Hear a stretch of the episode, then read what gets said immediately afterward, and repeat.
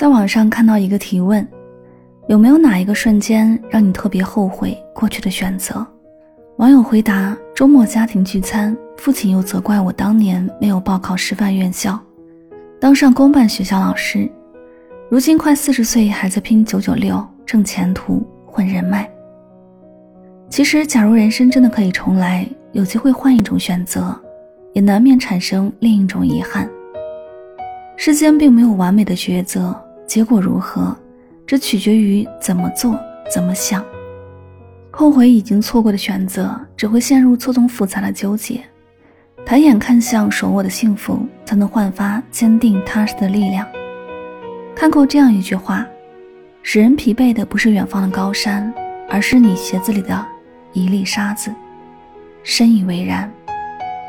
在生活中，磨灭一个人雄心壮志的，往往不是什么惊天动地的大事。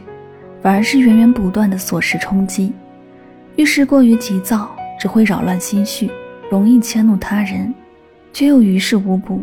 理清轻重缓急，把控次序，瞄定关键问题，才能在冷静和专注中做到事半功倍。古来今往，变化的河流从未停息。不同的思维模式，决定了每个人不同的发展结局。抱有固定型思维的人。会简单根据过去而定义自我，放弃改变，随波逐流；而拥有成长型思维的人，会相信自己能持续精进，并且树立目标，刻意练习。所遇挫折和困难，都被他们看作成长的契机，由此找到蜕变的关键，再次奋发前行。未来多变，把目光精准地放在成长型思维上。笃信前方有光，才能让人生实现阶梯式成长。